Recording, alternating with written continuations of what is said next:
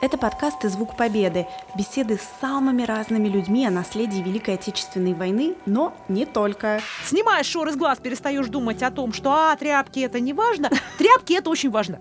Как они там вообще живут? Они не спотыкаются уже об эти исторические памятники. Легкая Ну, такая э, детская любовь. Мы бежим с ней вдоль киш озера. Все музыкальное оформление к выпускам пишет Максим Макарычев из On The Go и Сироткин. У каждого подкаста оно уникальное. Ты Проекта. тоже должен был издать звук какой-нибудь электрический. А Макс не может, у него нет микрофона. Конечно, иногда нам будет грустно.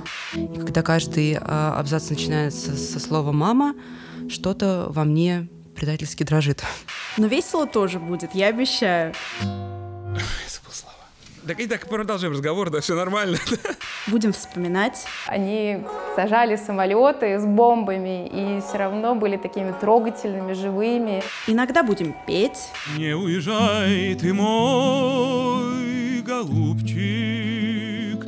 Обязательно будем рефлексировать. начинает говорить и бегать. Счастье и бессмертие мое. «Звук Победы» — часть большого мультимедийного проекта «Страницы Победы», узнать подробнее о котором можно на сайте Победа Пейдж.